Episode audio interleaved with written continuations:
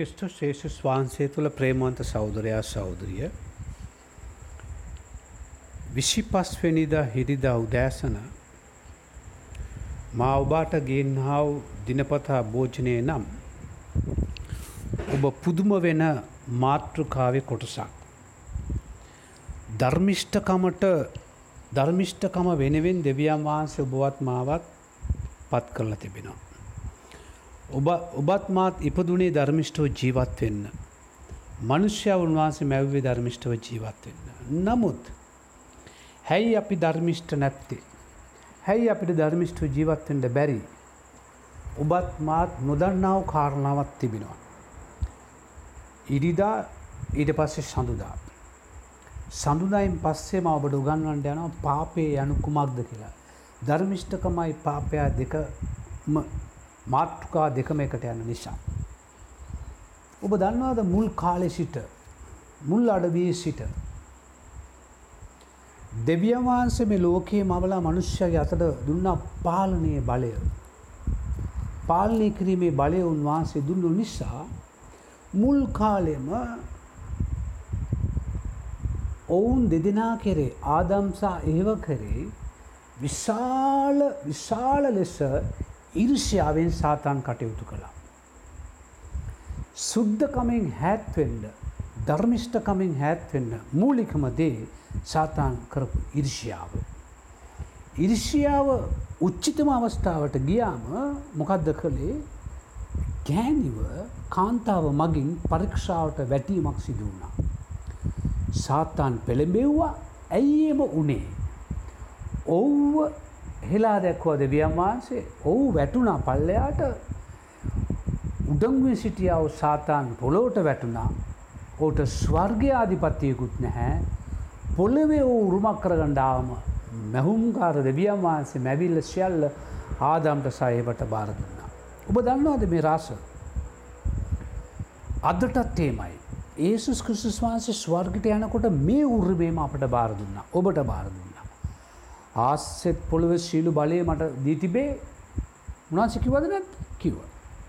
උඹලා ගොස් මාගේ නාමෙන් දේශනා කරන්න. රෝගීන්සුව කරන්න. අන්සභාගේ රෝගීන්සුව කරන්න. යක්ෂය උද්දුරු කරන්න. මාගේ නාමෙන් සමාව දෙන අයට සමාව ලැබෙනවා මාගේ නාමෙන් සභාව නොදෙන අයට සමාව නොලැබේ.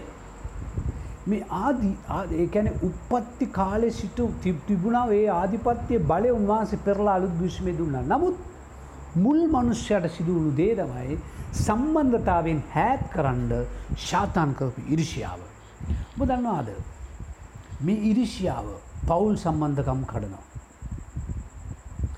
සභාව සම්බන්ධකම් කඩනවා.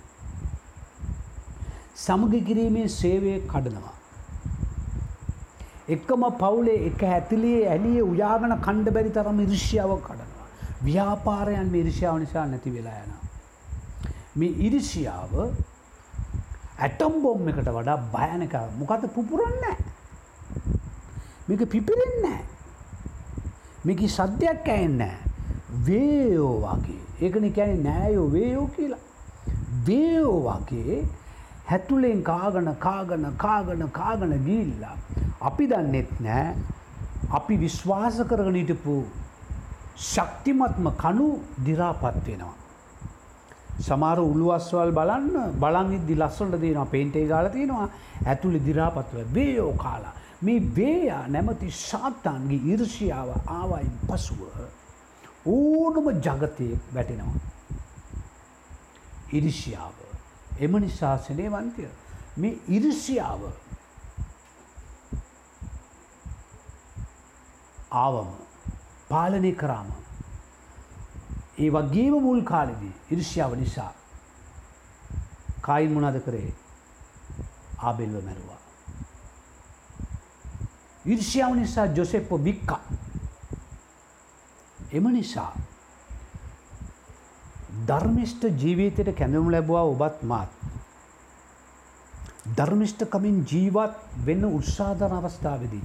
ඔබේ සෞදරයට ඔබ ඉරිශ්‍යා කරනවා නම් අද ඇත්වෙන්න.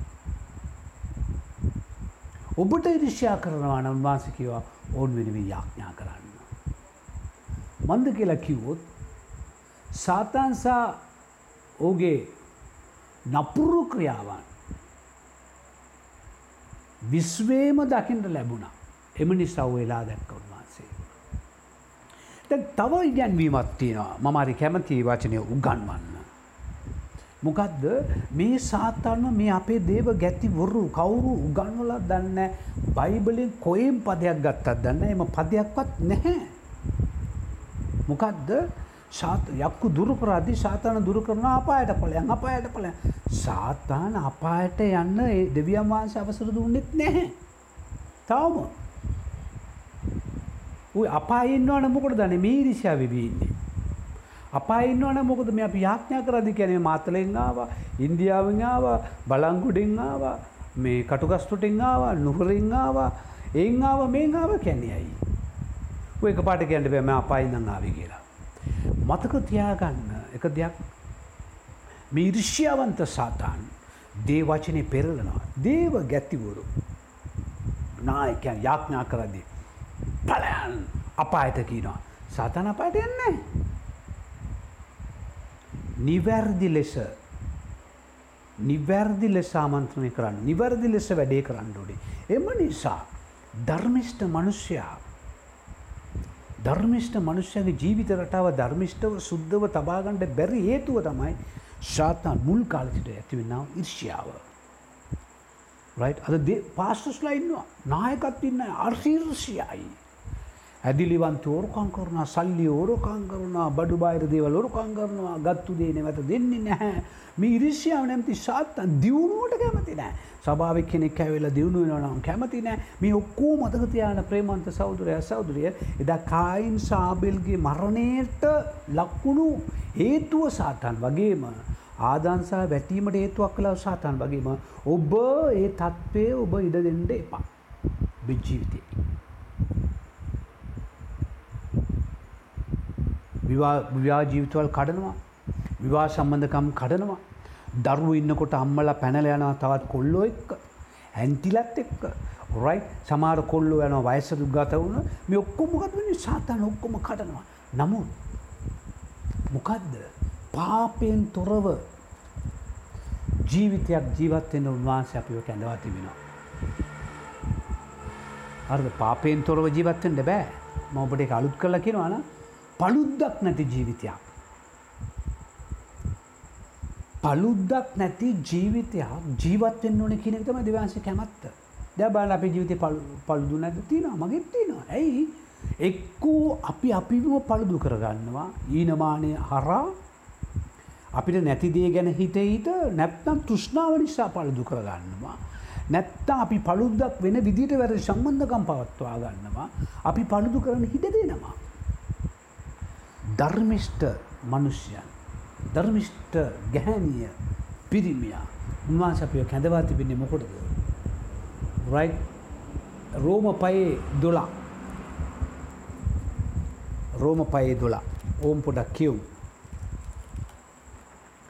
රෝම පහේ දොලා මෙසේ එහෙයි. එයින් එක් මනුෂ්‍ය කරනකොටගෙන පාපයත් පාපය කරනකටගෙන මරණයක් ලෝකෙට ඇතුළුනක් මෙත් සියලු මනුෂ්‍යයන් පව් කළ බැවින් සියල්ලන් කෙරෙහි මරණයද පමුණුණේ බදන්නාද මේ මරණය අඩුවයශය මරණය මොකද අකාල මරණය මේ ඔක්කොම මරණ සිදුවනේ පාපය නිසා. නමුත් එක මනුස්්‍යගේ. ඊළඟ ධාතුනමදකි පදයකින මක් නිසාද විවස්ථාව දෙන තෙක් පාපය ලෝකයේ තිබුණේය නොමුත් විවස්ථාව නැතිකල්ලි පාපය ගණන් නොලැබ. එසේවේ නොමුත් ආදාම් පටා මෝසුස් දක්වා ආදාම්ගේ වර්ධකීමෙන් වර්ධ කිරීමෙන් ආකාරයෙන් පව් නොකොලවුන් කෙරේ පවා මරණි රජකම් කළේය. ඒ ආදාම් වනායි හෙන්නාව තැනන් වහන්සගේ ආදර්ශයක්ය. නොමුත් වර්ධ යම්සේ නොමිලේ නොමිලේ දීමනාවසේ වර්ද බලමන නොමුත් වර්ධ යම්සේ නොමිලේය දීමනාව එසේ නොවේ. මක්නිසාද එක්කෙනෙක්ගින් වර්ධ බෝධනාගේ බෝධනා මල්හා වූ නම් ඊටත් වඩා දෙවියන් වාසය කරනකොට එක්කම මනුෂ්‍යයෙක්කු කිස්සුස් වහන්සේගේ කරනකොටගෙන වූ දීවනාවෙන් බෝධනා සද්දා බෝධනා සඳහු වැඩි වුණේය.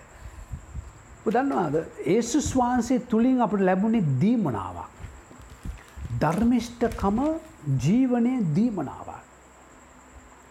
ධර්මිෂ්ටව ජීවත්වන්න පුළුවන් දීමනාව. අපි කැමති අප අතයෙන් සෝවීම් ආච්චරමත් ක්‍රියාවල් යක්කූ දුර්වෙනවන ආස්කම දීමනාවක් ධර්මිෂ්ටව ජීවත්වෙන උන්වහන්සගේ ලැබෙනවා. අමත කරලොද නෑ. මරණයක් ඇතුළුණා වගේ අපිට ඒ සාපයෙන් එක් මනුෂ්‍යෙන් ඇතුනා වගේ ආදම් තුළේ මරණය සිදුවනා වගේ. මරණය මොකද කරේ අපේ ශුද්ධකම නැති කළා. අපේ සම්බන්ධතාවය නැති කළා. අපේ ධර්මිෂ්ඨකම නැති කළා. ඉදිශ්‍යාවාටගත්තුදේ ප්‍රතිඵලය. නමුත් ක්‍රිස්තුස් වහන්ස තුළේ නැවත සම්බන්ධතාවය ඇති වුණා. ඒ වගේම තව බලන්ඩුවන අපි රෝම පයේ දාසය පහේ දාසය මෙන්න මෙසේ කීර. මොකද කියන්නේ. ඇරත් දීමනාව වනහායි පව් කළ එක්කෙනෙකු කරනොකට ගෙන මෙන් නොවේය. මක්නිසාද විශ්වය දඩුව මුදේසා එක්කෙනෙක්ගේ පමුණුනේය. නමුත් දීමනා වනාහි බෝවර්ධවලින් ධර්මිෂ්ඨකැමු ලැබීම සදාය. ඔබත් මත් ධර්මිෂ්ටව ජීවත්වන්න ක්‍රිස්ට ස්වාන්සය තුළින් ලැබුණාව දීමනාව කරුණාව තමයි ගැලවීම. අද උන්වහන්සේ කුරුසේ පත් වනේ නැත්නම් සද්දා කාලික මරණය පෞකාරයට ඇබි ජීවත්වෙනවන නමුත් ඔබද ධර්මිෂ්ටික් එන කල්පන කළ බාන්න මොකක්ද ගලවන්ඩෝනේ මොකක්ද ඉවත් කරන්න ඕනේ මොකක්ද පුළුස්සන්ඩෝනේ ඉර්ෂාව. සාතාන් ඉරිෂා වුණා ඕගේ නායකත්වය නැති වෙලා ගිය. ඕගේ තනතුරු නැතිවරාවිය. ඕගේ ආණ්ඩුකාරොත්වය නැතිවෙලා ගිය. අන්තිමට කුරුසිද ඕගේ ඉසවුන් වාසේ පෑගවා මිස් ඒ ඉරිෂාවේ තවම ඕ වැඩ කරනවා. නමුත් අපි කෙසුස් වහන්සගේ දරුවූ නම් අපි ඉරිෂාව අපි තුළට ගෑවෙන්ඩවත් බෑ. ඉරිෂාවෙන් එලේට එන්ඩ ඕනේ. ඉරිදා දවසල මොකද කරන්නේ සම්මාධම තබල යන්නලු. ගීල සමගි කිරීමේ කරලා එන්න. නමුත් මතක තියානුනි කාරණාත්තින මොකක්ද. එකකුරුන්ති පාලය විශ්ෂය කියන ඔබ කීවත ඔබට තේරෙනවා. කිස්තු ශේෂ ස්වාන්සි සුලින් අපිට දෙව්‍යාතික සම්බන්ධතාව නැති ඇති කළා. පළුද්දෙන් තොරව ජීවිතයක්. පළුද්දක් නැතු ජීවතන පුළුවන්ද පුළුවන් උදව් කරන්නේ කවුද ඒක අර ගීතිකාපි කිනවානේ පෙරලුනා පෙරලුනා පෙරුණ මගේ සියලු පවුසි පෙරලුණා. ක්‍රිස්වාන්සගේ ලේවලින්. එම නිසා අපි පුළුස්සන්ඩ ඕනේ ගලවන්ඩ ඕනේ ඉවත් කරන්න ඕනේ අයින් කරන්න ඕනේ නැති කරන්න ඕනේ මරන්්ඩෝනේ ඔක්කම මොකක්ද ඉරිශ්‍යාව. පරණ මනුස්ස එකයි පි බෞතිස්මි දෙන්නේ මනුෂ්‍යයට. එම නිසා ඔබට සභා විරිෂය වෙන්ඩ බෑ ඔබේ කාර්යාලය බේරිෂයා වෙන්ඩ බෑ ඔබ ඔබේ සමාජීරිෂය වෙන්ඩ බෑ පවුලිරිෂය වෙන්ඩ ඒක සාතාන්ගේ ගුණා ගුණාත්මයකි. ඔහුගේ ගුණාංගයකි. ඒ නිසා මම සඳුදා මේක ඉතිරි කොටස් ඔබට කියලා මේ ධර්මිෂ්ඨකම ගැන කියලා. පාපය යනු කුමක්ද කියලා මංගාරවල නම් පටන්ගන්නට යනවා. යාළුවන් වැඩි කරගන්න. යාළුවන්ට එවන්න දේ වචනය. ඇයි කියලෙකුත් අපි කවුරු සම්පූර්ණ නෑ.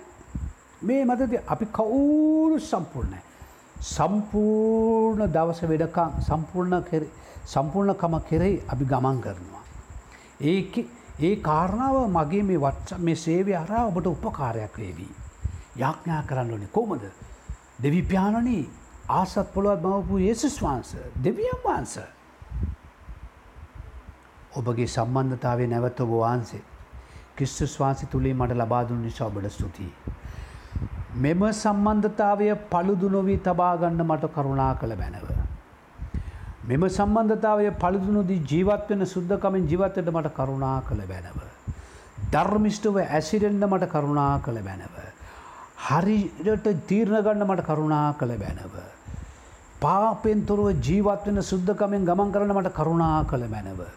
ජේසුනී ඔබාන්සගේ ලේවලේ මගේ පව් මගේ ලේවල මගේ ලේවල තිබෙනාව තෘෂ්ණාව ඉරිෂියාව කපටිකම් සියල්ල පවිත්‍ර වෙන පිණිස ජේසුනේ මට අනුකම්පා කළ බැනව.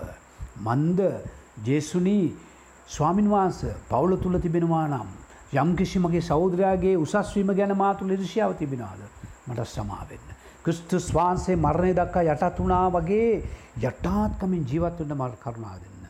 ඔබගේ අති සුද්දාස්සයට මා භාරයි. ඒසුස් වහන්සගේ නාමය.